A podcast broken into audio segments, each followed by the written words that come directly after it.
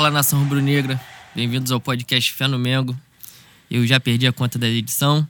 Eu sou Leno Lopes. Aqui é Juan Lucas, saudações rubro-negras.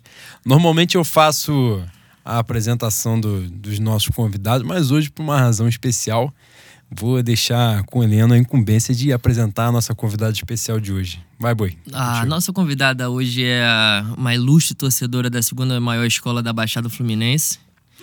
É número um do fã-clube do Diego, Brunega fanática, esquerdista e minha senhora, Eriette, mais conhecida como Lica.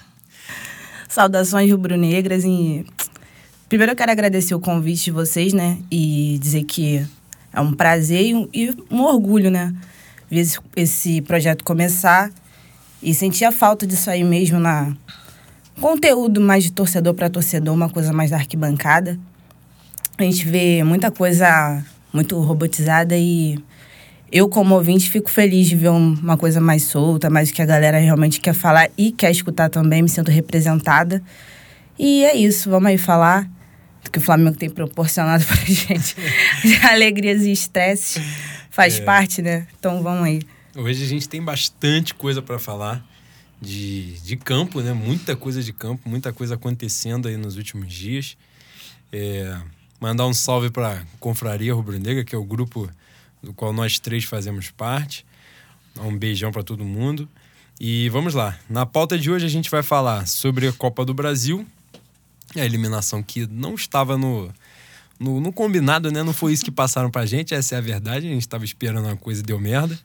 Mas a gente vai falar bastante sobre isso. No desenrolar que a eliminação do, da Copa do Brasil teve, já teve pra gente, né? E está tendo. Vai falar também do Campeonato Brasileiro, né? Do jogo contra o Goiás porque torcedor do Flamengo não tem paz, né, Lenin?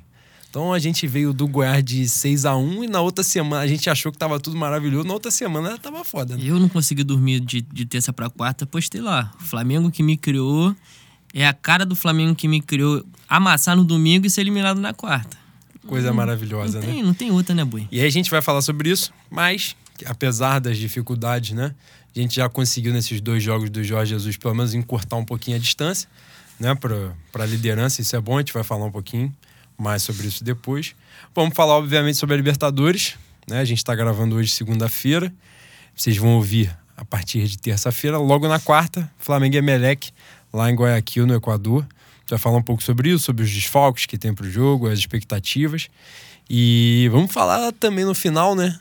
Que falar de Felipe Luiz, né? Que puta que pariu, demorou bastante, mas aparentemente aconteceu, né? Nasceu a criança.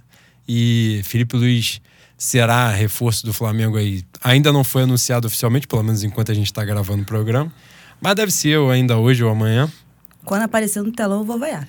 É. Eu vou vaiar um mês de enrolação. Cara, Ele merece. É. Vai receber, assim, pra tomar um choque de realidade. Parece, parece a gente chamando o Juan pra sair. O Juan, pô, não sei. Vamos não ver, sei. vamos ver. Vamos ver. Vamos ver isso aí. Ai, vamos ver caralho. E a gente vai falar um pouco sobre isso também. E, e vamos ao que interessa, né? Vamos começar. Pela Copa do Brasil, estreia do Jorge Jesus na, na lá no Tapetim, Flamengo e Atlético Paranaense.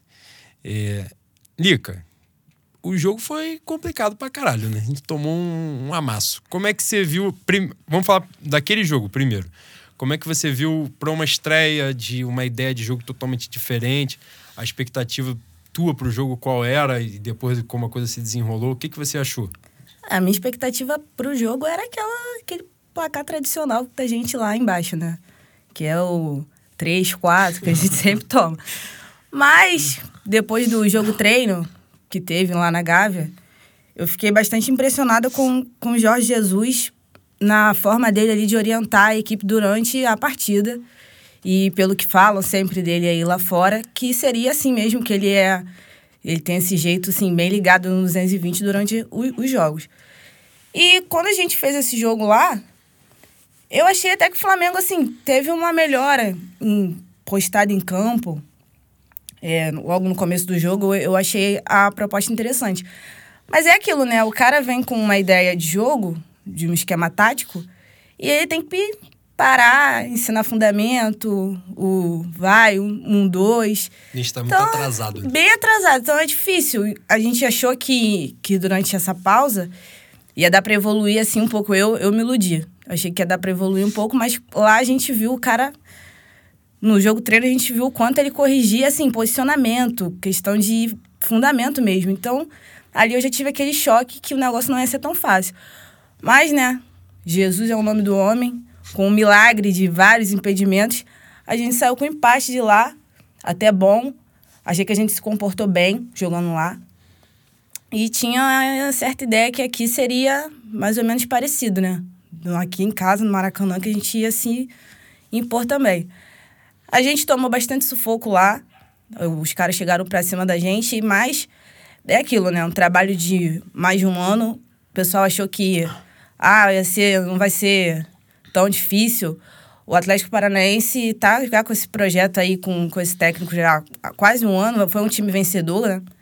E os caras estão treinando há bastante tempo. Tem um time até ali na sua proposta, pelo menos dentro de casa, eles sabem um pouco que, o que eles aprendem né, nos treinamentos. E com isso, né, um ano de treino contra um mês, achei que a gente até que se saiu muito bem lá. Mas aí. E voltou com um bom resultado, né? Voltou É. com um empate. O empate, eu foi o que a gente sempre falava, né? A gente ou perder de pouco ou não perder. E a gente conseguiu não vivo, perder. né? Pelo menos. E a gente conseguiu não perder. Pra se impor dentro de casa com esse resultado. Mas, infelizmente. É. Leninho, você. A gente até conversou sobre isso algumas vezes, né? Dos times que estavam ali pra gente enfrentar na, na Copa do Brasil, acho que o Flamengo deu muito azar, né? Certamente pegou o adversário mais organizado que, que, que tinha ali à disposição, né? Vamos dizer assim. O, o mais organizado e o pior retrospecto. Eu acho que o retrospecto do Flamengo contra o Atlético Paranaense chega a ser pior do que contra o Grêmio. É, pô, foi, um, foi um, um banho de água fria, né, cara? Foi um banho de água fria quarta-feira. A gente tava muito confiante pra classificação. Eu vi gente dizendo que a gente ia amassar, que o primeiro tempo já estaria terminado o jogo. Pô, o Flamengo não é assim, cara. O dia que a gente ganhar um campeonato que nem o Cruzeiro, em agosto a gente já é campeão, acabou o mundo, mano, acabou o universo. Nunca foi assim, não- eu- e eu, acho que não vai ser assim mesmo com a diferença grande de, de investimento. Mas Teve até chance no início, né? Poderia ter feito o gol. teve Então. o Arrascaeta, teve o Lincoln na trave. Por incrível que pareça, óbvio que eu senti a eliminação, mas eu não senti tanto quanto algumas pessoas é, assim que eu cheguei em casa e comecei a, a procurar a repercussão da derrota, né? Pô, vi gente dizendo que o ano tinha acabado, que o Flamengo não ia ganhar nada. Eu acho que a gente se iludiu com o jogo contra o Goiás. Até porque não tem como você não se iludir com um atropelo no, no primeiro tempo, né? 4x1 o, a diferença clara do time do Atlético Paranaense pro time do Goiás, embora o Goiás estivesse bem colocado até o jogo de domingo, Sim. com a defesa é, com números legais pro seis Goiás. gols, né? Eu acho que eram Seis ou sete. oito. Acho que Acho tinha uma média de um gol por rodada. É, né? isso E aí aí. tomou um VAR aí. E a gente jogou melhor quarta-feira, né? Jogamos melhor que o Atlético Paranaense. Os caras arran- arranjaram uma escapada no, no mole coletivo. O Rafinha erra o bote. E na hora da construção da- do contra-ataque deles, o Léo Duarte erra o posicionamento, en- entra o buraco ali. O Coelho não mata a jogada. É, Coelho Coelho não e mata Diego jogada. também estavam na jogada e não mataram. Dizem que o Diego Alves demorou a sair. Eu não, não culpo tanto o Diego Alves nesse lance. E nos pênaltis foi aquilo que a gente viu, né? Diego, que fez uma boa partida, diga-se de passagem, foi um dos melhores do time na quarta-feira. Mas ele, ele peca pelo excesso de, de liderança que ele acha que ele tem que ter, né? É, ele, surge, ele surge no Santos como um craque junto do Robinho e ele nunca conseguiu corresponder à altura dessa expectativa. E, e, aparentemente ele não consegue se livrar desse. é, acaba sendo um fracasso, né? Porque você espera, espera de um jogador que ele seja um líder, que ele seja uma referência técnica, e ele nunca foi. Ele sempre foi um coadjuvante muito bom. E é, é o que ele é até hoje. Eu acho que a partir do momento que o Diego se portar como um grande coadjuvante que ele é, ele não é um cara dispensável, ele melhora muito e ele vai ajudar muito mais. Parar com esse negócio, não. Ele, ele, ele age como se ele tivesse que ser o general morrendo pelos soldados, né? E não é assim. Não é assim. Ele já perdeu pênalti pra caralho. E tá mais que nítido que ele não sabe bater pênalti. E aparentemente ele não treina pra melhorar. Porra, o Dudu não foi o melhor do campeonato ano passado? Campeonato brasileiro? Sim. disputa de pênalti ele não arregou, ele sabe que ele não bate bem. Isso aí não é demérito. Então, foi um, um, um, um jogo, obviamente, ruim, é, decepcionante, mas que não, que não deve acabar com o ano da gente. E eu espero que o Diego tire algumas lições desse jogo. O Diego, o Flamengo, Jesus, porque estamos na briga, né? Como você Não, bem com falou, certeza. como você bem falou no início do programa, diminuímos três pontos do Palmeiras, embora o, o Santos tenha tirado uma, posto uma vantagem de mais dois, Sim. né? Ainda tem campeonato, tem Libertadores. Eu acho que a gente pode tirar al- alguma coisa dessa, dessa eliminação precoce da Copa do Brasil. A gente vai falar um- daqui a pouquinho, um pouquinho mais do Diego. E Lica também tá doida pra falar, né? Mas, Lica, você conseguiu ver de, do jogo de quarta-feira, o jogo de ida, né? Lá no Paraná, e o jogo de volta no Maracanã. Você conseguiu, pelo menos pra mim, isso foi muito nítido, não sei se pra você também. A mudança de comportamento nos dois jogos. Você, foi nítido que, por exemplo, você estava dizendo, né, do, do jogo do Paraná, que a gente tomou um sufoco fudido, tomou mesmo um apavoro Tomamos. imenso, porque os caras realmente. Cara, a grama sintética tem uma interferência no jogo, isso é fato que tem. E molhada, né? Sim, os caras sabem jogar, né? Estão acostumados a jogar daquela forma. O time por si só já é organizado mesmo. Então vieram para pavor. E o Flamengo, como você falou também, uma, uma ideia nova de jogo que vai demandar tempo, vai demandar muito treino, muita concentração, né? O Leandro falou do lance da, da falha do gol, a falha coletiva. Falta de concentração, vários lances ali, né? Que é um, é um, um tipo de, de jogada, né? De, um tipo, uma ideia de jogo.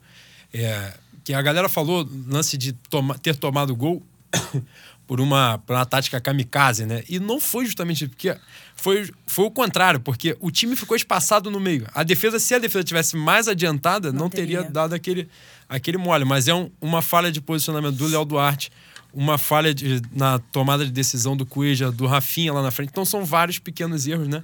Mas pelo menos para mim, a diferença né, de, de comportamento de um jogo para o outro, a, a do jogo lá, que a gente tomou uns sufoco. Teve alguns bons momentos, tal, logo depois que fez o gol, o Flamengo ainda teve até chance de, de fazer outro. Mas no jogo no Maracanã, pelo menos para mim, o Flamengo tomou pouquíssimo sufoco. Assim, assim, a mudança foi, foi muito evidente. Pra, você teve essa sensação também? Então, a gente começou. Eu achei, assim, eu fui ao jogo, né? E lá, eu achei que a gente começou muito bem. A gente começou atacando, nossa linha de marcação bem alta. E a gente começou o jogo. E eu até fiquei preocupada com a, com a entrada do Lincoln. Mas eu achei que ele estava indo muito bem ali com a Rascaeta. Ele teve a chance ali, perdeu. É. Teve. to- Só que foi aquilo, né? Volto a falar. A gente está começando a implementar esse novo esquema tático. 12 minutos de jogo, a gente perde o nosso armador, nosso principal jogador. É difícil. É, eu vejo assim, o time precisa ter muita maturidade para ele conseguir mudar uma situação adversa dessa no começo do jogo. E o Flamengo ainda não tem essa maturidade. A gente está um jogo mês. É. né? E a gente já voltou, é aquilo, né? Paramos para a Copa América, já voltou com mata-mata, de cara. E aí a gente pega o jogo, começa bem, começa pressionando bastante, criando. Se eu não me engano, até a, a saída do Arrascaeta, a gente teve umas três chances. Sim. Aí a gente perde nosso principal jogador. Aí como é que faz? Já muda tudo, de cara, o time não, não sabe se organizar para essa mudança. Mas mesmo assim, defensivamente, a gente estava bem. A gente estava bem. E o time estava se portando bem no, no jogo. Primeiro tempo, eu achei até bem ok, assim, pelo que eu esperava com a saída do Arrascaeta, foi até bem ok. Só que aí foi. é, O jogo foi chegando pro final, a gente conseguiu fazer o gol. E aí toma um, um- um gol naquela bobeira ali, que foi o que você falou. O- é, um- é um novo esquema tático, a gente está ainda se adaptando. Mas aí é um erro de posicionamento que é um que erra, o outro erra também, e o outro também, e vai. Parece um efeito dominó, parece que o time entra num, num colapso, que vê um errando e vai todo mundo se, se desesperando. E a defesa ficou totalmente. Tem o, o, o Rodrigo Caio, o Léo Duarte acompanha o Rodrigo Caio, é uma confusão. Sim. E aí a gente toma um gol daquele ali e aí vai. Aí começa o desespero e vai pros pênaltis. E o que me frustrou mesmo na, nesse jogo não foi nem o jogo em si. Eu achei até que o Flamengo. É aquilo, né? Ninguém passa seis meses com o Abel e sai impune. A gente tá pagando aí pelo descaso com, com o futebol. Seis meses de trabalho jogado fora. o que a gente tinha de bom antes, que era o sistema defensivo, que a gente não era de tomar tanto gol, foi tudo Por água abaixo. Rápido, em Deixou seis terra meses. né? Essa Então é, verdade. difícil a gente voltar assim e logo de cara numa decisão e achar que isso aí não vai, não, não vai ser cobrado. E Foi contra um cobrado. adversário muito forte. Só que o que me, o que me frustrou mais foram, foram os pênaltis, porque não digo assim, pênalti é aquilo, né? Um vai ganhar, o outro vai perder e não tem o que fazer ali. Não é questão de. Mas nem dificultar a vida do goleiro, sabe? Quantos milhões tinham ali naquelas três batidas perdidas? E nem fazer o goleiro ter uma dificuldade. Isso aí é complicado. Porque se você vê o goleiro se esforçando pra pegar, tu dá o mérito pro cara. Mas nem isso a gente fez. É, eu acho que doeu muito também e, e ao mesmo tempo tava rolando uma disputa de pênalti, né? No Palmeiras e Inter. E pelo menos foram até a última cobrança, tipo, um contra o outro lá, aguardando. E é, é essa questão que você... Cara, a minha visão é, deu muito a entender de que os caras não tinham se preparado para aquilo ali. Eles, em momento algum, aguardaram que eles iam para uma disputa Você não vê um treinamento ali Isso naquelas foi batidas. bastante evidente, né? E cada um bateu da maneira que mais se sentia confortável. Você via, depois do jogo, algumas. Eu vi, pelo menos. Alguns compilados de batida do Everton Ribeiro, do Sim, Diego. sim. Do Vitinho eu não cheguei a ver, não. Mas o Vitinho é um cara que não costuma errar pênalti, né? É, o Vitinho acho que foi o cara que deu azar mesmo. Acho que ele tem mesmo um negócio da batida de, um- de algum morrinho, alguma porra assim que atrapalha e ele fica olhando, tipo, desesperado. Porque ele é o cara que costuma bater, já bateu pênalti na Já. Libertadores e tal. O, o Diego é a tal da bola de segurança no meio, né? Ele ainda deu aquele azar ali do juiz demorar pra autorizar. O cara É, já cara. veio numa sequência Teve um de fio muito pênaltis interessante, não sei perdidos. se vocês viram do Theo Benjamin, né? Falando Sim, muito sobre sim. essa questão da, da batida. O, ele tava falando justamente nesse componente emocional, né? Da batida. Essa demora que o Ainda deu árbitro essa deu. piorada. Pô, porque o que acontece? O Diego, em momento algum, ele deixou a bola pra bater e foi, deu a distância. Nesse tempo todo ali, Ele não o se gol mexeu. foi ficando cada vez menor, né? Porque ele, tipo, ele ficou olhando pro goleiro, olhando pra bola. Aquele, aquele tempo ele é favorável muito mais ao goleiro do que ao cara que vai bater. Agora, o que eu acho muito interessante. O Everton Ribeiro, só te cortando, bateu um pênalti parecidíssimo contra o Fluminense naquele jogo nervoso pra eu- caralho. eu, Que- acho que eu vi com você esse jogo. Eu falei, pô, ele, junto. ele bateu de tornozelo. Sim, sim. E ele, já- aí depois eu vi nesse compilado até pênalti que eu não lembrava, tem um contra o Curitiba. Ele bate exatamente assim. Sim. Ele vem com nojo, como se estivesse olhando pro outro lado, batendo devagar. Aquilo ali, é- deu pra ver que o goleiro estudou como é que ele bateria. Não, não, não digo que seja irresponsabilidade, é a forma, é a segurança do cara. Deu errado. Deveria treinar melhor, deveria ter uma consciência Não, os melhor. caras deviam ter, ter cogitado a, a hipótese de, de ter disputa de pênalti, né? Mas o que mais me assombra é que a imensa maioria ali jogou quase uma temporada inteira com, com o Henrique Dourado, que quando a bola rola ele não é uma sumidade, mas em, em matéria de disputa de pênalti o cara é o supra-sumo, né? Ele tem um rendimento absurdo. Mesmo que você não vá imitar, porque eu acho difícil de imitar, mas você treinando todo dia, você pode pegar alguma coisa da dinâmica do cara de bater pênalti e adaptar pra você. Não. O time do Flamengo perde pênalti pra caceta. Como é que pode? Como é que pode você treinar com o Zico, tá todo dia com com o cara, o cara bate a porra da falta você não aprende nada? Não extraiu nada daquilo. né? Caralho, é inacreditável isso, cara. Eu não consigo conceber essa porra. Nem, tá nem o lance- coach, né? Pô, um emocional aí, o que, que é, eu faço na hora, o que, que eu penso, Olha nada. pro goleiro, Nada. é. Tu vai virar um novo Zico? Você vai virar um novo Dourado batendo pênalti? Não vai. Mas você vai melhorar o teu índice de acerto, né? É claro que vai Aumenta melhorar. suas opções, né? É, porra. É, você estava falando do lance de perder pênalti, né? E aproveitar o gancho para falar, obviamente, da questão do Diego. Uma coisa que você já adiantou, uma pauta importantíssima. Eu tenho Eu agora não- precoce. Você. eu não vou lembrar do número agora de cabeça, né? Mas acho que foram 5 em 14, né? Que ele perde.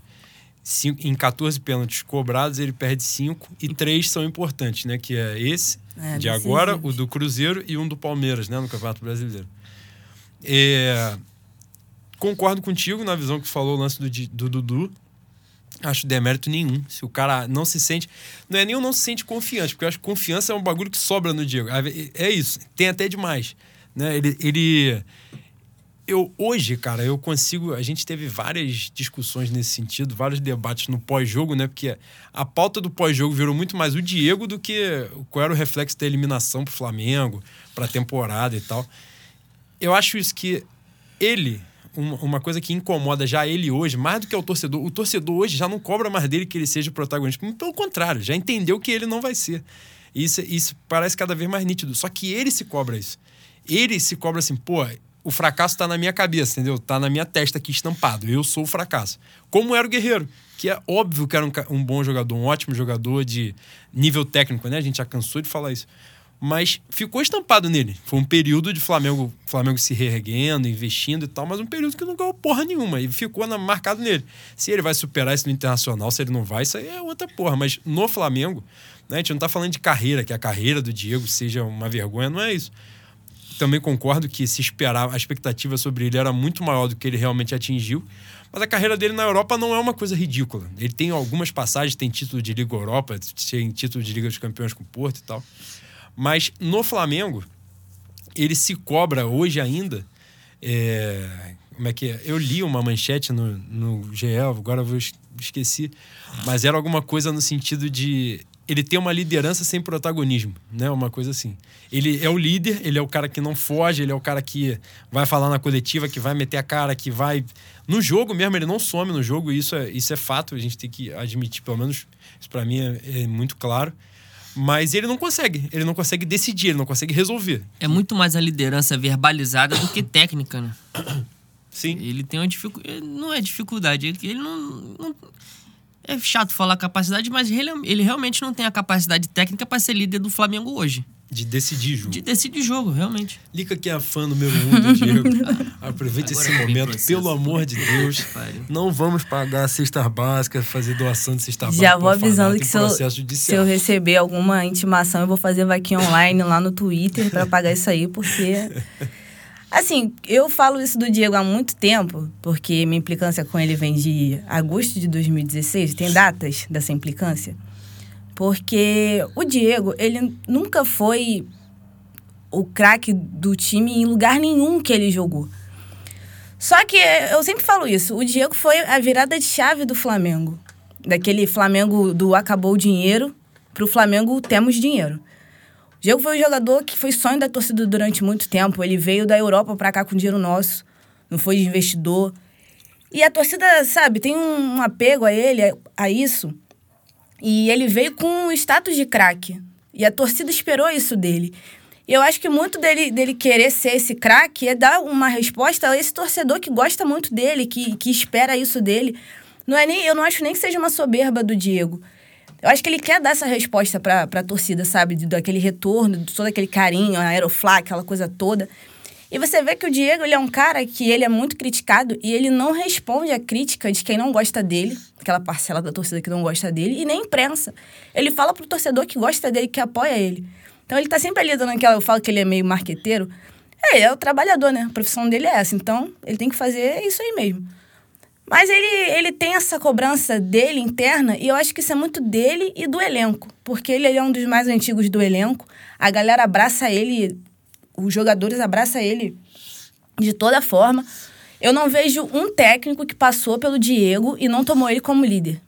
Apesar dele não ter essa, essa, essa figura de liderança durante o jogo, mas todos os técnicos têm isso com ele. Todos os técnicos parece que têm o Diego como um, um braço direito ali. Impressionante. O Jorge Jesus também, pelo que parece, não vai fugir muito disso, de achar que o Diego é qualquer jogador. Ele tá ali e ele também espera dele ali aquela coisa. Só que assim, eu acho que agora, eu quero crer que a última cartada pro Diego seja essa com, com a Rascaeta aí, que é o nosso real. Ele é o nosso 10, apesar da camisa estar tá com o Diego, o Arrascaeta é o nosso Sim. meia. Que isso, sabe, essa responsabilidade saia dele e ele ali nessa posição de segundo volante, ele consiga. Porque o Diego, eu vejo ele como um jogador muito bom de se ter num time encaixado. Um time que precisa dele ele não vai render. Tanto que o Arrascaeta saiu machucado e cadê? Diego pegou, chamou aquela responsabilidade para ele. Não, dá a bola em mim, que eu vou distribuir aqui no meio de campo. Não vimos isso. E não vamos ver isso. Ele não fez isso em lugar nenhum, não é o que ele vai fazer. E as pessoas esperam, aí fica aquela coisa, um defende, outro ataca. Ah, que o Diego tem que sair do Flamengo. Eu não acho que ele é um cara dispensável. Eu acho ele muito comprometido. Tem gente que fala, ah, pra jogar no Flamengo tem que ter disposição tem que ter raça. Eu não acho que ele seja um cara que, que se esconde, não corre, que foge de jogo. Pelo contrário, eu acho ele um, um, profissional muito sério no, na, ali no que ele se impõe a fazer. Mas ele, como protagonista, se você se acontecer de novo o que aconteceu contra o Atlético Paranaense, a gente perder nosso meio armador e precisar do Diego, pra, isso não vai acontecer. E a gente não tem Quem poderia fazer um pouco isso ali, que tem mais um pouco de técnica, e, e para isso era o Everton Ribeiro, mas também não sei o que, está acontecendo com o Everton Ribeiro. Não voltou ele, bem também na Copa América. É, deu uma apagada. A gente viu isso do Everton Ribeiro em alguns jogos, ele ali criando mais jogadas, chutando mais, aparecendo, mas também deu essa sumida. Então, assim, sem a Rascaeta, não espero que o Diego vá fazer isso. Eu não entendo é a, a postura da torcida, mas aí já é uma crítica minha, que Diego é parece que é unânime. O cara, aparece a foto dele no, no telão, é um escândalo, é... O cara é ovacionado e sai aplaudido por um, um jogo normal. De pegar a bola, tocar pro lado, tentar ir lá na frente, aí dar um carrinho doido, às vezes ele faz uns negócios que ninguém entende. Aí por isso ele é ovacionado pela torcida. É um negócio que eu não entendo. Eu acho um comportamento ruim da torcida em relação a ele. Comportamento por... de carência, né? É, a gente tá meio carente de ídolo, né? Vê aí, o Coedjá é, é, tratado como ídolo. Guerreiro foi, né? É, vários. Fábio vários você que gosta de polêmica, né? Puta que Aí, a gente tocar aí nesse quem assunto. vai ter que dar cesta básica sou eu, né? Fábio Luciano, É, a gente também que é... Foi um, um tweet que eu li esses dias que o Flamengo precisa de um título porque a torcida tá ficando maluca. A gente tá, Tá, ficando cara, meio tá. doido. A gente tá querendo achar culpado, E aí, nessa- achar inocente. Vou aproveitar esse gancho maravilhoso pra gente falar sobre o, o, o episódio do, do aeroporto. Agora que eu vou apanhar no estádio mesmo. É um assunto muito E esse necessário. garoto só vai pra jogo alcoolizado, tem e esse muito problema. coisa né? maravilhosa. E muito complexo. É, uma, é um assunto complexo. Não é um assunto simples, não. Porque vou começar falando, porque eu já entrei numa porrada de bola dividida de, de domingo pra cá, de sábado pra cá, né? Que foi quando aconteceu o episódio. É, alguns elementos que eu acho importantes aí. O primeiro é que a gente não pode observar nenhum tipo de comportamento social deslocado da, do contexto em que aquilo ali está inserido. Né? A gente estava falando aqui na, na prévia da gravação, invasão de estádio é, em dia de jogo decisivo, ou não decisivo, mas normalmente jogo decisivo, esse comportamento de protesto em aeroporto, em protesto na frente da sede, do CT, de seja lá onde for. Isso é um comportamento cultural. Isso sempre aconteceu. Isso não acontece neste momento. Eu fiz até uma postagem sobre isso, né? Quantas vezes a gente viu protesto em aeroporto, quantos títulos brasileiros a gente ganhou, quantas Libertadores. Isso é um protesto, isso é um, um comportamento cultural. E a gente não pode associar isso. Não só cultural de futebol, mas cultura de sociedade mesmo, numa sociedade violenta, dessa coisa de. é, tem um comportamento aí também. Como é que eu vou dizer? Uma coisa de, de imposição masculina, de dedo na cara, que é assim que faz, é assim que tem que fazer, vocês recebem para isso, é parará, é cobrança, é aqui é time disso, é time daquilo e tal. A gente não pode dissociar esse comportamento. É importante ter cuidado também para a gente não generalizar e entrar em, em discurso preconceituoso, né, de chamar todas as pessoas que estavam ali, eventualmente, de vagabundo, disso, daquilo, porque tem também os, os movimentos positivos, vamos dizer assim, de aeroflá, que às vezes a gente fica meio puto, de superstição, disso, daquilo. Mas a gente tem que entender que muitas pessoas, pelo, pela nova, pelo novo cenário de estádio de Maracanã, muitas pessoas foram afastadas mesmo do estádio, né? dessa participação, desse convívio com o Flamengo. Então, quando chega um reforço, né, o aeroporto é de graça para você entrar. Então, é, é a oportunidade que a pessoa tem, é ver um ônibus do Flamengo passando pela rua, é um treino aberto na Gávea, E como cada um sente de outra. uma forma, né? Exato, exato. E- E demonstra de uma forma. e Justamente. Então, isso é importante a gente pontuar. Né? Não é que. Tem as, tem a- as manifestações orgânicas mesmo, de as pessoas que ficam. E cada um, como você falou, cada um sente de uma forma. Então a pessoa precisa verbalizar aquilo. E de forma alguma eu sou contra protesto. Muito pelo contrário, né? Quem me conhece sabe que protesto é comigo mesmo. Gosto muito, bastante. Mas eu acho também que a gente não pode banalizar um determinado comportamento social principalmente atendendo a uma lógica de futebol. Uma coisa que eu acho muito perigosa aí, que é uma coisa que se espalha no tempo, é a ideia de que no futebol vale tudo. Né? No futebol vale tudo e vale tudo mesmo. Futebol vale tudo, o cara vai chegar na arquibancada, vai chamar o maluco de macaco, vai chamar o outro lá de viado, mas não viado no sentido, né, o viado amigo, viado como ofensa. E, e vai banalizar a porrada. Vai banalizar que o jogador ganha 100 mil, ganha 200 mil, então ele vive numa bolha.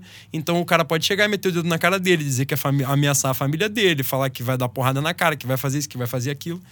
Porque o cara ganha dinheiro, porque o cara é rico, porque o cara não vive uma realidade.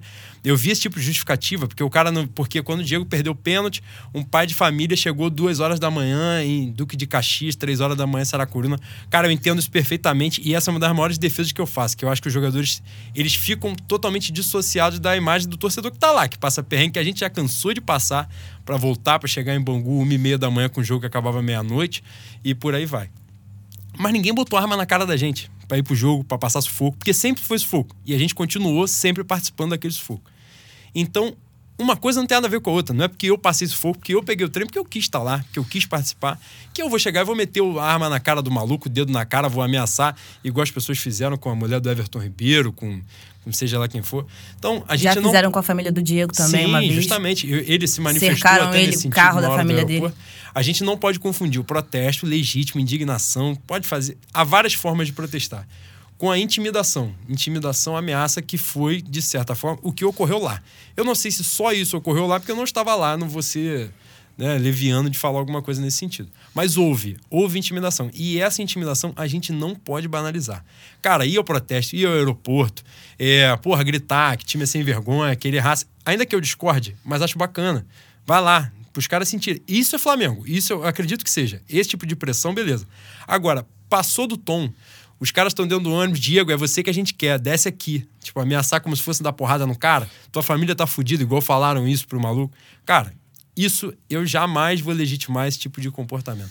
Não sei a, a visão de vocês. Essa eu vou começar com o Leandro, porque o Leandro tá, tá com cagaço de, de CCD, né? Mas fica à vontade, Leandro. Isso aí, esse momento que a gente fala com emoção e fala merda mesmo, é isso aí. Meu pensamento é o seguinte: é... qual é a intenção de você ir pro aeroporto e fazer o que o pessoal fez? Tem, tinha um jogo importante, um dia antes, contra o Corinthians, que é o jogo que a gente que tá acostumado já com ponto corrido sabe que faz a diferença do caralho. Na quarta-feira a gente joga uma Libertadores. O protesto é para cobrar melhoria? É para cobrar que os caras se empenhem mais? Como é que você vai cobrar um negócio é, acuando o jogador? Eu não entendo isso, eu não entendo. Como, como as pessoas se reúnem e falam assim, não, a gente vai fazer um protesto, o protesto é legítimo? Show, é legítimo. Mas foi da pior maneira possível e gerando o pior tipo de sentimento, pior tipo de reflexão que poderia gerar no, no jogador. E eu, muito bem que você falou, é, a gente que a gente que é da geração 90, a gente pega um Flamengo fudido que mais teve foi protesto. Mudou alguma coisa? Não mudou porra nenhuma. A gente foi ganhar um, um brasileiro em 2009, ganhamos duas Copas do Brasil espaçadas, sendo uma que time da Libertadores não jogava, e protesto, porrada, nunca mudou nada. Júlio César, Guizinho caíram na porrada com um torcedor organizado no aeroporto. Mudou nada, irmão. Adianta investimento se o que a gente tem que fazer é dar porrada e gritar com o jogador? Não adianta. São coisas imbecis, entende? É um raciocínio idiota. Eu não vou falar que torcedor organizado torce muito mais pra torcida dele porque pra, do que pro time, porque eu conheço torcedor organizado que é fanático e é Flamengo pra caralho. Mas as instituições têm que, têm que é, pensar entre elas o que, que elas provocam no Flamengo com esse tipo de atitude, entende? Se é, se é por vaidade ou se é uma cobrança pro Flamengo crescer, melhorar. Porque eu não entendi. Eu tava, eu tava com meu pai, abri o celular, foi, o ônibus do Flamengo, os jogadores do Flamengo não saem do ônibus. Falei, caralho, como é que pode? Aí entra no que a Lica falou, que viu no Twitter. A torcida do Flamengo tá ficando maluca, realmente. Começam a gritar que querem o Flamengo vencedor. Porra, boi. Que merda é essa, cara? Que, que vencedor é esse? O que, que a gente viu? Taça Guanabara? Taça Rio? Porra, pelo amor de Deus, cara. É preciso um pouco mais de, de conhecimento do que é Flamengo, porque aparentemente viajar, tomar porra. Eu também já viajei, já, já fiquei no frio, você ficou comigo. Já quase apanhei lá no Rio Grande do Sul. Aliás, não apanhei porque uma torcida organizada impediu que levasse coça. É isso aí. Eles têm o valor deles, é óbvio que a torcida organizada tem o valor de, dela. É óbvio que eles são importantes na arquibancada, mas tem que pensar se eles querem ser mais Flamengo ou mais torcida organizada. É, é esse meu pensamento. Entende? É, eu achei sem sentido, acho legítimo pra caralho protestar. Como você bem disse, a gente não é contra protesto. Mas aquilo ali é muito mais. É um desserviço, é muito mais prejudicial do que uma ajuda. Tem que saber a hora de Tem fazer. que saber né? a hora e tem que saber como fazer também. Não adianta. Ano passado não teve, o Diego Alves não tacou café, pipoca, sei lá que merda teve no aeroporto. Ganhamos alguma coisa? Não ganhamos porra nenhuma. Mudou nada. Os caras falaram que o protesto do ano passado deu certo porque a gente ganhou o Ceará lá de 3 a 0. O Ceará brigou de até a última rodada pra não cair, porra. Não, e a é gente mérito pra perdeu, ninguém. perdeu pra eles, né? Porra, Dentro de casa. exato. Ainda perdeu no outro turno, perdeu pros caras do Maracanã Dentro de lotado. casa. Porra, e com frango do Diego Alves ainda. Puta que pariu. É, e aquilo, né? Foi o que você falou. Ninguém bota arma na nossa cabeça pra ir pro Maracanã. E ninguém bota arma na cabeça do dirigente pra trazer esses caras. Quer reclamar? Reclama lá no foco. Quer que o Diego saia? Então vai protestar com o Marco, com o Marco Braz. Exato. Que é o contrato lá, quem, quem assina e quem, quem faz é a diretoria. Ela falou o quê? Diego, sai do Flamengo. E aí? Ele tá trabalhando, ele tem um contrato em vigor. Então, que querer chamar o cara dentro do ônibus, ah, Diego, desce aqui, a gente quer você. Você quer que o cara faça o quê? Que ele desça? Ele é maluco? Então, se abrir, abrir todo mundo, botar um contra um, aí ele vai descer. Aí Cara, deixa a porrada comer. Essas porras são muito É com engraçadas. eles mesmo. Teve um maluco que falou assim: Não, mas o cara falou desce aqui porque o Diego tá cheio de segurança e não vai descer. Porra, mas e se o cara resolve descer? Então o maluco que mandou descer não vai dar porrada, não vai fazer É, nada. vai conversar. É, vai conversar na moral. Porra, nego também. É que eu falo. Torcedor. Aí eu. Vou, antes de eu falar, eu vou te fazer como pergunta isso. Tu acredita que o torcedor do Flamengo vive uma fantasia? né? Vive, vive a fantasia. Tem várias fantasias que, que a torcida do Flamengo acredita, né? Que a gente é um gigante sul-americano, que isso não existe. Libertadores é pra quem tem É, tradição. 81. Estamos em 2019. Mas a gente é gigante sul-americano. A Camisa, eu gosto da a camisa é pesada. Como é que faz isso? A gente viu aí várias eliminações de fase de grupo. Algumas aí que viraram até meme, igual a do Léo Moura. E os caras ainda acreditam que a gente não ganha Libertadores por falta de raça. Que por falta de raça. Raça tem de sobra. Os caras correm, quase morrem. Perde 2 quilos por jogo. Não tem organização. Não tem técnico. Não tem... É, Não tem foi- emocional. é, não tem. A galera não. Diretoria até agora, né? Não valorizava o departamento de futebol. O emocional foi pro caralho há muito tempo. É isso aí que não tem raça. Isso aí, raça, eu não, não reclamo de raça, tem muito tempo no Flamengo. Eu falei isso com o Nando que eu só ia me iludir com a Libertadores quando a gente batesse semifinal, né? Aí você já tava pensando nisso. Cara, a nossa geração não viu uma semifinal de Libertadores. Mas a gente é gigante sul-americano. Tu sabe disso, né? Que a gente é grande aqui. E isso resulta num comportamento como esse do aeroporto, por exemplo. Né? Uma ideia, as pessoas falam que quero o meu Flamengo de volta, um Flamengo que eles nunca viram. Tipo, o Flamengo que eu, eu acompanho o Flamengo desde 99, já falei isso Não, eu, eu, vou, eu vou citar o nome do cara de novo. Hoje, hoje eu li que o Fábio Luciano tem que ser dirigente, quer voltar o rubro-negrismo. Porque ele entendeu. Ele, Ele entendeu. entende o que é Flamengo. Não, Fábio Luciano eu me recuso a falar. Ah, eu me recuso cara, a falar porque é, é, processo. é isso que eu falo, me que recuso são, a falar. que são as loucuras que que a torcida do Nessa, Flamengo... nessa de ele entende Flamengo, que o Júnior foi diretor do Flamengo em 2004, bancou a Abel e a gente perdeu pro Santo André, né? Não, nessa de entende Flamengo que o Júnior faz o que ele faz na transmissão da É. Globo, né? Minando todo treinador que não é Jogaram a parceiro dele. Rascaeta É, no, no colo do Abel. Mas, enfim, e isso daí, quando a pessoa fala que quero meu Flamengo de volta, eu vejo desde 99, né? Acompanho o Flamengo. O Flamengo de 99 pra cá, eu não quero de volta, não. Deus eu quero. O Flamengo que a gente luta é um Flamengo totalmente diferente daquilo que eu vi. Eu quero justamente o Flamengo. Cara, eu vi o Corinthians empilhar título nacional, vi ganhar Libertadores, vi ganhar São Mundial. Paulo. Vi São Paulo fazer a mesma porra. Eu não acompanhava muito lá início, mas cheguei a ver um pedacinho do próprio Vasco sendo campeão brasileiro e tal de Copa Mercosul. Cruzeiro vi ganhar título pra caceta. O meu time eu não vi. Palmeiras vi ganhar Libertadores, ganhar porrada de Campeonato Brasileiro também. Santos, até Santos a gente viu. Fluminense a gente viu ganhar dois Fluminense, brasileiros. porra, eu vi o Fluminense ganhar mais brasileiro do que o Flamengo. Eu quero o Flamengo que eu vi, não. Eu quero o Flamengo que eu nunca vi. Que eu quero o Flamengo diferente. Quero o Flamengo que alguém lá de trás, com 20 anos a mais do que eu, viu. Pode ter visto. E na verdade eu quero até superar eles. Justamente para poder acabar com um determinado saudosismo que impede o Flamengo de crescer. Acho que o saudosismo no Flamengo, por muitas vezes, não funciona como memória, como resgate, né? Como deveria. E é essa, essa, essa, esse tipo de, de ideia saudosa é importante, de resgatar sua memória, sua identidade, sua origem. Mas no Flamengo o saudosismo serve como âncora, serve para manter uma porrada de ex-jogador que tem, fica lá defendendo interesse pessoal, botando gente para dentro do clube, dando opinião em televisão, em rádio, um monte de coisa, minando os interesses do Flamengo para os interesses deles. E te digo mais, eu não quero montar um time aí pra, em uma década, ganhar uma Libertadores só, não. Pô, pelo amor de Deus. Porque se for colocar aí a década de Porque o 80, a gente deve ser ganhou bom, né? uma Libertadores. E o gosto deve ser bom, É. né? Cara, ser a gente, a, gente não, a gente começa a sacanear um botafoguense por causa de superstição, mas flamenguista é um negócio desgraçado também, né, cara? Aí começa a surgir papo de, de tem que ter alguém da base, tem que ter alguém do, da geração de 80. Tem que levar os caras no ônibus. Porra, né? aí, como, não, no último campeonato, o técnico fumou cigarro derby na 25 rodada, e se não fumar derby, cigarro derby na 25 rodada desse ano, fudeu. Então, entende? É umas coisas que não fazem sentido, mas que se perpetuam, principalmente no Flamengo. Sem a menor dúvida. A gente se alongou um pouco no tema, mas porque a gente não falou só da Copa do Brasil, acho que a gente falou de temas bem importantes, assim, em evidência, né? Muito em evidência na superfície. Diego, do comportamento da torcida, que eu acho que é determinadas, determinada autocrítica é fundamental pra gente também, porque, cara, eu, eu falo por mim e vejo vários, assim, por vocês também que seguem a mesma linha que eu, a gente sofre pra caceta. Quando a gente cria uma expectativa monstruosa naquilo que a gente não viveu, naquilo que a gente não faz a menor ideia, a gente cria uma expectativa monstra que é difícil até de atingir. Teve um dia desse a gente tava falando, porra, vai ganhar Brasileiro Libertadores. Pô, se ganhar o Brasileiro. O Brasileiro a gente viu em 2009. Não deve ser a mesma coisa de ser campeão da Libertadores. Pô, esse campeão brasileiro é bom pra caralho, tá maluco? Quê? Entendeu? Então a gente tá diminuindo tudo. Tudo que a gente. Nada vai ser o suficiente. Daqui a pouco, se ganha Libertadores, aí obviamente não ganha o Mundial porque a diferença é absurda. O que é que a gente vai falar? Porra, ah, não foi a mesma coisa, né? Porque o São Paulo, todas as vezes que foi lá, ganhou o Mundial. Cara, pelo amor de Deus, ganhou a Libertadores. Então, esse determinado comportamento é importante a gente avaliar, fazer uma autocrítica para pelo nosso bem mesmo, para a gente poder caminhar, fazer diferente. A gente só vai conseguir resultado diferente se fizer as coisas de uma forma diferente. Se fizer igual, não vai sair do lugar, né?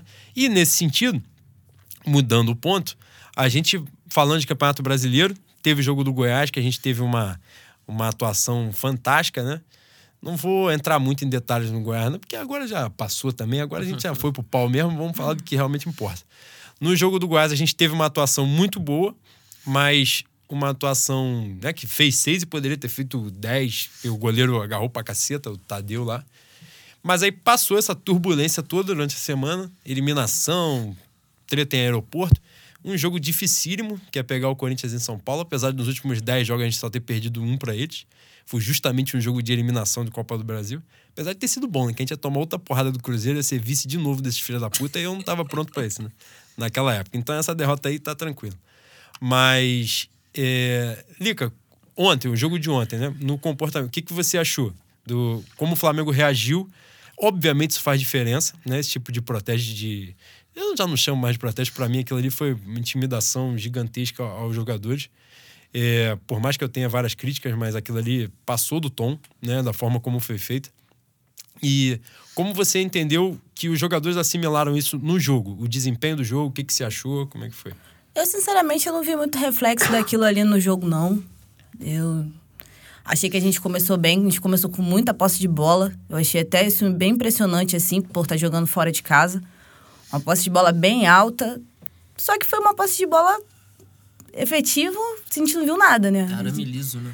É, a gente ali cercou, teve muita bola no começo, aí lá pro meio do, do primeiro tempo foi caindo um pouco. A gente não criou nada, faltou, né? Aquele homem ali para distribuir o jogo. E a gente deu uma, A gente também é azarado pra cacete, porque, pô, a gente fez um jogo contra o Goiás com uns 5 que o Jesus quer ali na frente. Aí a gente foi pro jogo que a gente precisava ganhar, faltando três daquele, daquela. Daqueles cinco ali. Então é difícil, tu tá começando um trabalho, aí bota os cinco para jogar, dá super certo, e no jogo seguinte tu já tá com três desfalques daqueles cinco. E o, o que eu vejo do esquema do Jesus é que é um esquema que precisa que a bola esteja lá na frente. Porque a bola tem que ficar lá o máximo possível, prender ela lá. E tirar toque, proveito disso. Né? É, o toque de gol. bola, o toque de bola tem que ser efetivo e mirar o gol. E como a gente não tem aquele jogador ali para distribuir, muito menos os atacantes para prender lá, tirando o Gabigol que também não é esse jogador, a gente acaba tomando muito contra-ataque com esse esquema tático. E foi aí, aí o que acontece, né? É uma bola, a gente vai tomando contra-ataque, vai conseguindo. Achei até que a gente foi bem defensivamente. O, o Arão jogou bem. Mas só que aí dá aquele mole, aquela bola, aquele furo. E aí foi o mesmo lance do, do, do jogo contra o Atlético Paranaense. Uma sessão, uma sequência de erros. E aí o, o Cuejá não consegue fazer a falta, e aí a bola vai indo pra frente e a gente toma. E é. Não tem muito que. Eu, eu não tenho muito que falar desse jogo. Eu achei que. Eu já. Sinceramente, eu vejo uma melhora ali em questão de, de posicionamento defensivo Mas faltando, assim, logo de cara, você sair de um jogo que você ganhou de 6 a 1 pegar um na sequência, fora, com três desfalques, a gente sentiu isso aí. Eu acho que com os três, com certeza o jogo seria diferente. Acho que a gente sairia vitorioso de lá. Mas essas, esses, esses três desfalques pesou muito pra gente. Muito. Leandro, como é que você viu. Não deu. Pelo menos assim, né? Não foi na posição para que ele foi contratado, mas estreou antes. O que, que você achou do Gerson, essa primeira impressão? Eu gostei muito. Achei foi que bem. ele foi muito bem. Ele entrou numa posição que ele não está acostumado a jogar, correspondeu até onde ele podia corresponder. Eu acho que se tivesse o Rascaeta, ele corresponderia mais. Mas o jogo, o jogo do Flamengo ontem, eu sinceramente acho que a, a batida firme. O Flamengo ficou meio. O Flamengo, o futebol brasileiro ficou um mês parado por conta da Copa América, né? Mas a, a, a volta do Flamengo foi uma batida muito firme, né? Tanto é, esportiva quanto psicológica.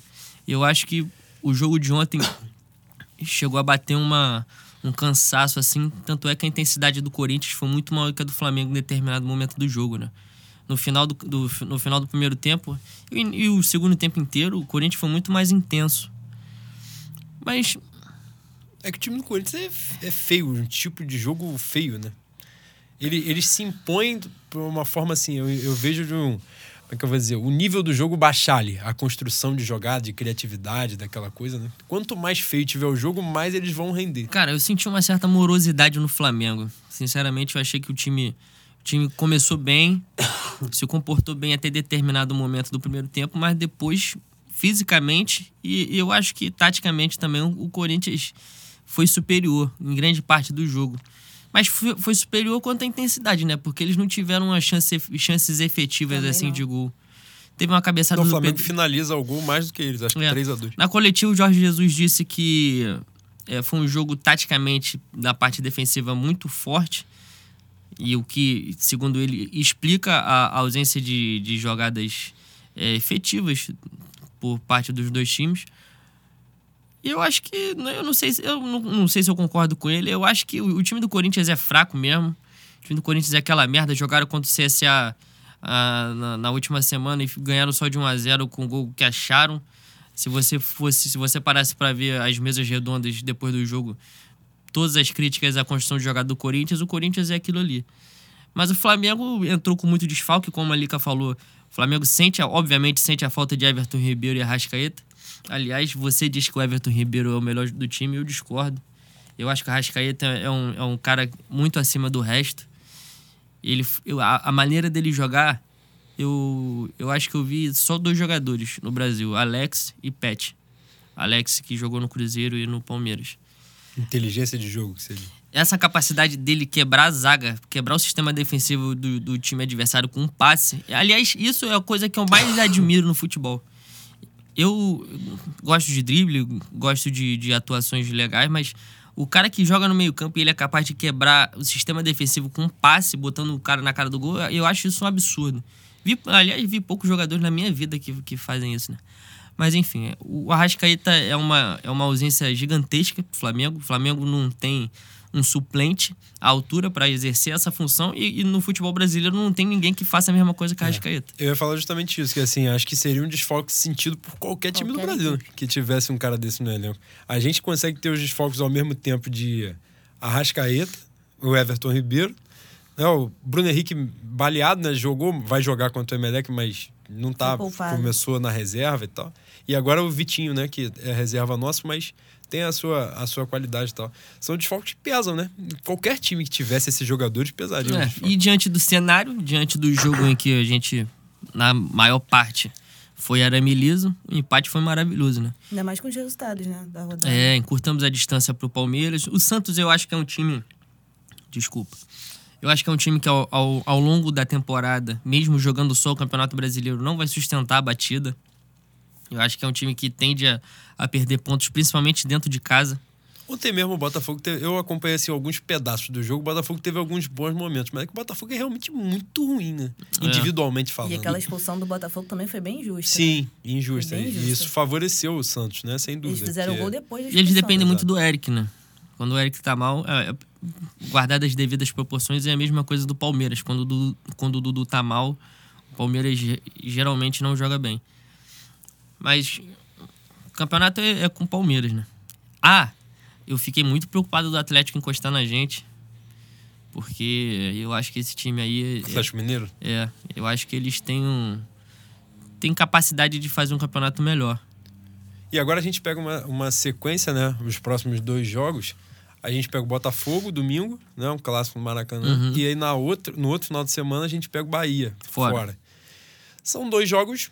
Acho- não acho jogos simples, né? Jogos porque tanto o Botafogo quanto o Bahia. O Bahia é, tem até um time mais forte, né? Do que o Botafogo. Mas os dois times vêm numa uma boa fase, assim. Porque, por exemplo, o Botafogo perde em casa, mas perde pelo menos perde pro Santos, que tá dividindo a liderança e tal. No, no feijão com arroz ali não são times de. Pelo menos eu não vejo times de. Como é que eu vou dizer? Segunda metade da tabela, né? Time que vai brigar pra não cair até o final do Eu campeonato. acho que são times que ficam entre os 10 ali, né? Sim. de sétimo minha, até Na o minha décimo. concepção é assim. Você acha que o Flamengo pode enfrentar algum tipo de, de dificuldade assim, acima do normal, tanto quanto o Botafogo quanto, quanto o Bahia? Bahia que foi eliminado, né? Pelo Grêmio, tomou a virada lá. A dificuldade que eu acho é essa aí que a gente tá falando aí desde o começo. Nosso trabalho tá começando e o desses times aí já tá rolando há um tempo, né? Então, questão ali de entrosamento e o técnico ter um pouco mais de noção das, das substituições e tudo mais, pode acabar surpreendendo a gente, né? Numa substituição ou outra. Ainda mais confirmando aí esses desfalques. Assim, no, nas CNTPs a gente leva, né? Mas futebol é, tem, tem dessas coisas. E esses times aí já estão numa pegada já, uma sequência maior. Então, é aquilo. A gente não pode entrar naquele... Na mesmo, no mesmo pensamento que a gente foi na Copa do Brasil. A gente está, como disse o Pepe esses dias aí, a gente está trocando o pneu com o carro andando. É, então é tem que isso. ter cautela, tem que segurar um pouco a onda, te O jogo contra esquecer. o Bahia encerra uma sequência, né? De É. jogos dos mata-matas, né? Que é depois do segundo jogo contra o Emelec. E esquecer esse 6x1 aí, isso aí passou, foi um devaneio, já foi. E esse jogo com o Botafogo aí é complicado porque é entre os jogos da Libertadores, né? Sim. Então é. Pode ser que vá poupar alguém, não sei. Então isso pode dificultar um pouco também. E também é aquele clássico no meio de, de jogo da Libertadores. A gente não tem um segundo de paz mesmo, né? Pega um clássico né? ali no meio da história. É sempre assim. Mas, mas foi importante, né? Em duas rodadas dessa volta da Copa América, em- nas duas rodadas a gente diminuiu a vantagem, né? É. Na rodada que o Palmeiras empatou, a gente ganhou, e na que eles perderam, a gente empatou. Então, já já estamos dentro da margem dos dois jogos que a gente vai fazer. Tanto contra Palme- eles como contra o É. Santos. E Isso o aí. Palmeiras não voltou bem também, né? Tomando gol a rodo, que, É. era o que não acontecia. né? Não voltou bem, também foi, também foi eliminado. Até nisso aí a gente deu azar, né? Que se É, eles ficassem na Copa vão- do Brasil, Vão com a gente a gente ainda tinha. Os dois times estão jogando com saco de dinheiro nas costas, É. né? Essa é a verdade, né? Qualquer coisa que dê merda aí, tá vendo? Cadê o borboleta? É só essa Não, porra. acabaram de postar aqui que o, o- cada gol do Borra vale um milhão e não sei quanto. É meio chato isso, né? Cara, quem tem dinheiro vai gastar mesmo. É, né? vai fazer o quê? Isso é básico, mas não é campeonato de balanço. Não, obviamente, não querendo defender o Palmeiras, mas, porra. Sim, é claro, isso aí acontece. E a culpa é sempre nossa, né? Tem aquilo também, né? O, o time que perde para Flamengo e Palmeiras, não importa a circunstância. Se o, se o Palmeiras e o Flamengo virou o jogo em cima dos caras, ah, investiu mais, É é, obrigação. obrigação.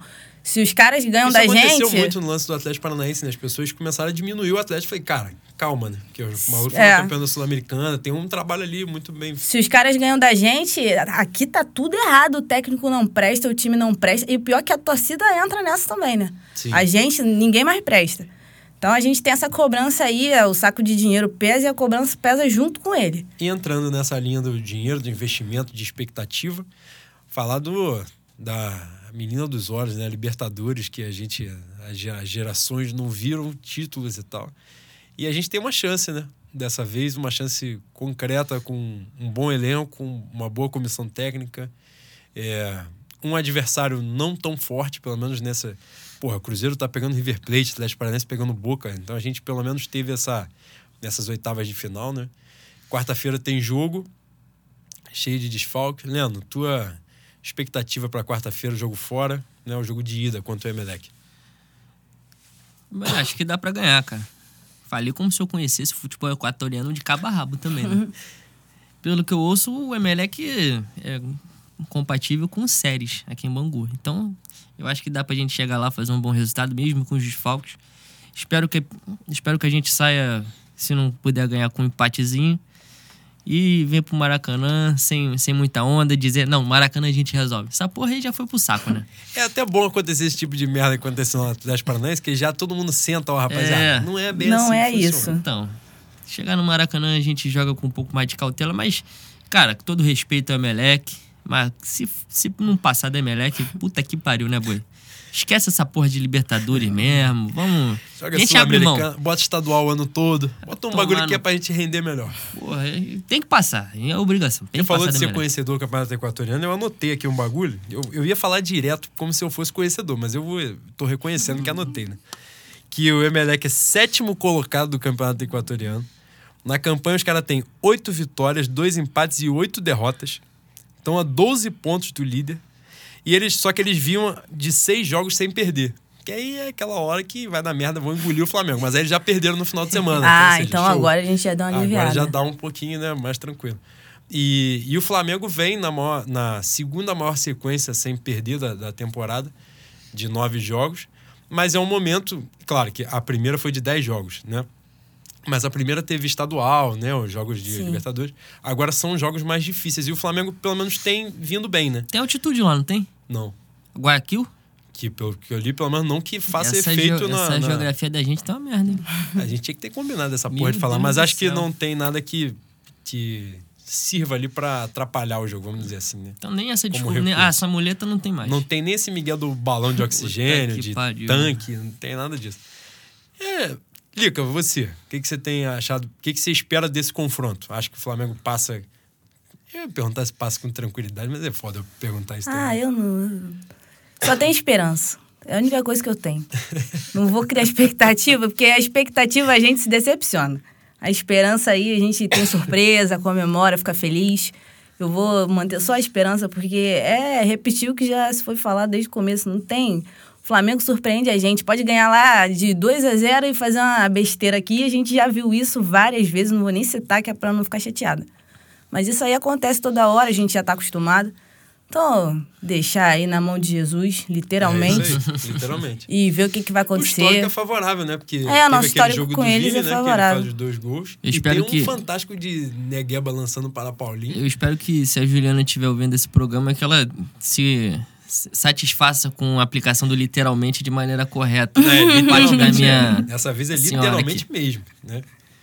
E o histórico é favorável, né? Pelo menos quanto a A galera tem no imaginário a parada do Emelec, porque o Flamengo já enfrentou o Emelec umas 450 vezes, né? Aí a galera acha que o Flamengo é freguês do Emelec, mas não é isso. Parece que é fixo, oitavas de final e É, Melec. exatamente. É diferente de pegar a Universidade do Chile. aí Eu já fico com o cu na mão, porque realmente o bagulho costuma dar merda mesmo.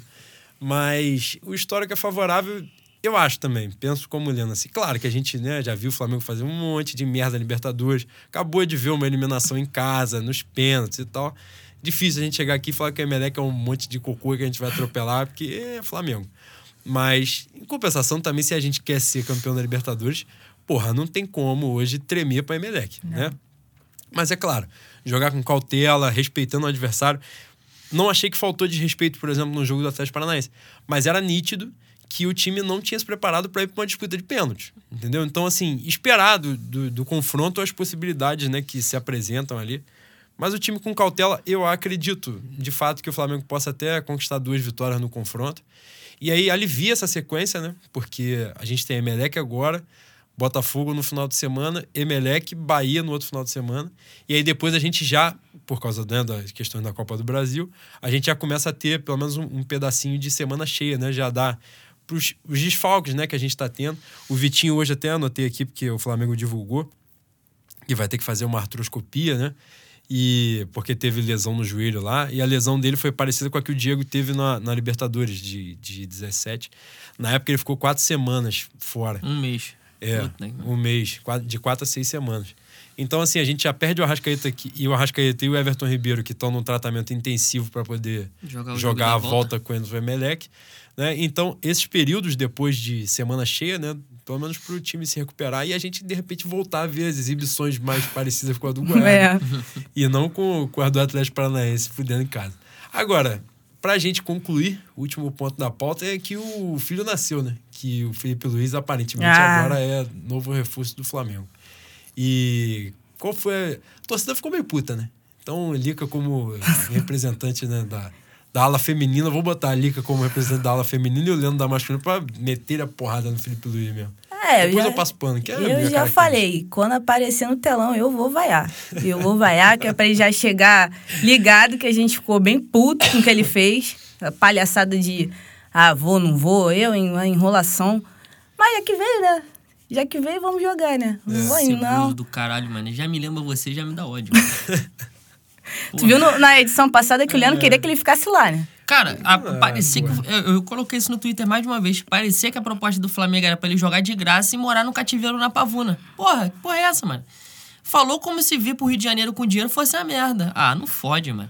Já peguei ódio dele. Pra mim, ele passa a máquina 1 naquele cabelo escroto dele. É porque faz nessa hora, orelha vai tomar no cu O dele. melhor é ficar quieto, né? Porra. Melhor é deixar quieto. O problema é que essa porra vazou, aí fica nesse vou, não vou.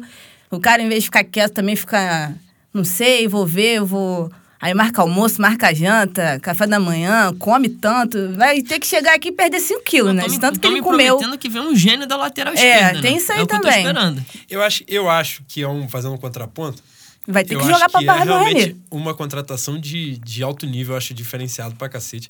Não acho. É porque a gente tem a visão de lateral, lateral Marcelo, né? Que caneta, porra, balão, não sei o que lá. Mas o Felipe, o, o lateral, né, na essência de futebol, ele parte de uma ideia defensiva, né? E o Felipe Luiz é competente pra cacete. As pessoas que acompanham mais, eu vi várias vezes, porque jogou em Atlético de Madrid, Chelsea e tal. Mas a galera que acompanha a carreira mesmo, de entrevista e tal, diz que o Felipe Luiz tem realmente uma inteligência de jogo diferenciada. Os números dele são muito bons, né? A passagem dele europeia. Jogador de seleção brasileira mesmo. Né? Não é um jogador de seleção brasileira Afonso Alves, Ó. é um jogador decente. de Não, é anos na brasileira. seleção ele tem. Não, e a gente tá Exato. falando aqui sem saber se ele assinou ou não, né? Pode ser que essa porra ainda, fique Não, mais um não, dia enchendo agora- saco. Pô, Agora tem é ligações escusas aí, tentáculos sociais que permitem Não, ele é dar essa reforço certeza. mesmo. E acho que era uma. Acho que assim, a coisa foi mal conduzida. É, eu, eu muito. entendo. Porque, de fato, é uma decisão difícil pra caceta. Um maluco que mora 14 anos na Europa e tal, vai vir pro Brasil, é uma coisa diferente. Mas acho que a coisa foi. Não, é, é porque. O Não é só, não é a só uma mudança. não é só uma 14 anos mudança. Europa, ele não. Ele virou aristocrata. Não, Ele porra, foi é- educado na Inglaterra. É Pô, não vai ter um escargot né? pra comer, né, Boi? Minha- não, que não é merda, isso. mano. Eu acho, eu, é o que eu tô te falando. Eu acho que foi mal conduzida a coisa. Ah, Como a coisa, eu acho que a coisa vazou muito antes daquilo É. que deveria, né? Porque se a gente for parar pra ver, tipo, a do Rafinha, né, eu já tava falando desde dezembro. Até ele Mas o do Rafinha já era certo. E o Rafinha, o sujeito, homem, falou que vinha já há muito tempo. É, então, a questão foi mais essa, assim. Acho que foi mal conduzido. Mas, graças a Deus, o cara tá aí. Acho um bom, acho um ótimo reforço. Acho um cara diferenciado. O Flamengo, nesse ano, né, com esses investimentos no elenco, acho que o Flamengo tem equilibrado o elenco, que era o grande problema da É. gente, né? Tinha atacante bom e o zagueiro era uma merda. Quando o zagueiro era bom, o atacante era uma merda. E esse ano, realmente, o Flamengo criou um elenco equilibrado, né? Porra, a gente saiu de Rodinei e Trauco entregando paçoca lá. Eu não vou... A galera esperou que eu ia falar Renê, mas eu não vou falar do Renê. Eu não vou falar do meu Renezinho, eu Até defendo porque o mesmo. Leandro te come na Eu porrada aqui defendo, agora porra. Eu defendo do o Renê. Renê. Se eu tiver que falar mal, eu falo mal do Trauco, porra. Já quase arrumei a confusão na arquibancada com a do René, mano. Ele Olha, tinha que nossa. dar 10% do salário A dele que, pra tu. nível, a que nível eu estou chegando? É isso aí. Mas também não precisa disso. Também não vamos exagerar.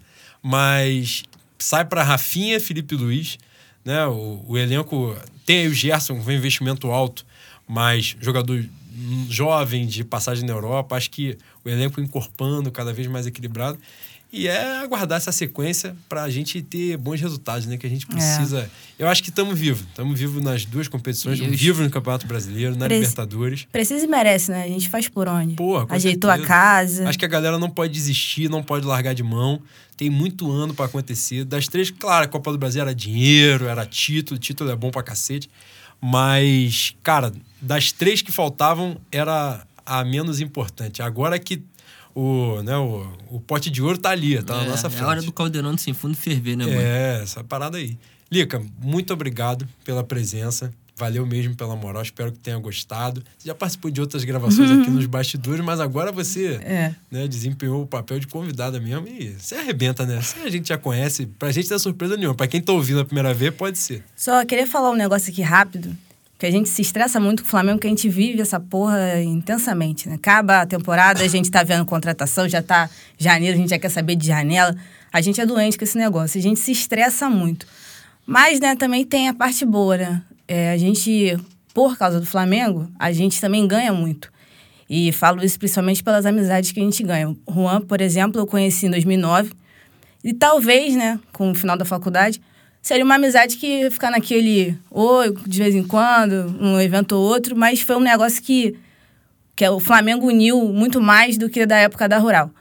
E pelo Juan conheci os meninos da confraria e conheci meu namorado também por causa do Flamengo.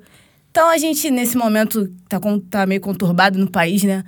Até que o Flamengo acaba trazendo muita gente boa pro nosso lado, com, com, que alinha com os nossos pensamentos e que afoga a mágoa junto com a gente. Então, queria deixar um beijão pro pessoal da confraria, agradecer muito, porque nesses anos aí, uns sufocos ou outros, foram eles que me sustentaram demais. São quatro anos de confraria. A galera do Ferne também, lá do outro grupo que eu participo, e do Twitter, todo mundo que a gente conheceu por causa de Flamengo.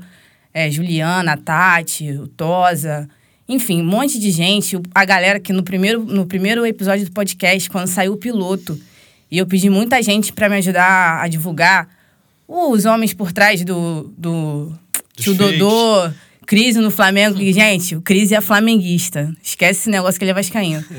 Então, a Bruni, muita gente que eu pedi, assim, para divulgar e, e, ajudou muito no, no primeiro episódio do Fenômeno. Então, eu quero agradecer demais a toda essa galera. Não vou citar muitos nomes aqui porque eu vou esquecer. Mas deixar meu agradecimento a todos vocês, porque o Flamengo me irrita, mas me trouxe muita gente boa, muita gente boa mesmo.